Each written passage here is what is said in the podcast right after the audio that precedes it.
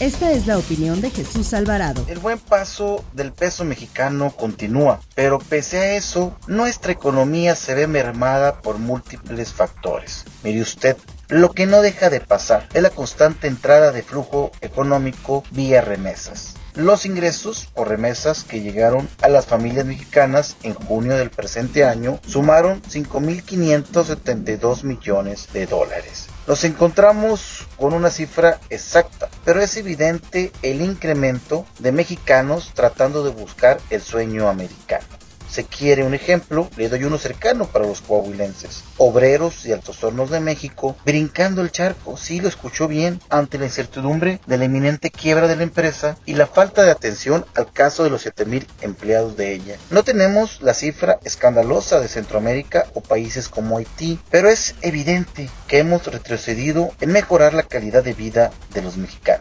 empresarios y recién egresados de las universidades huyen ante la ola de inseguridad. Antes se decía México tan lejos de Dios y cerca de Estados Unidos. Piense por un momento.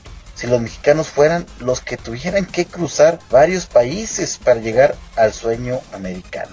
Qué cosas, ¿verdad?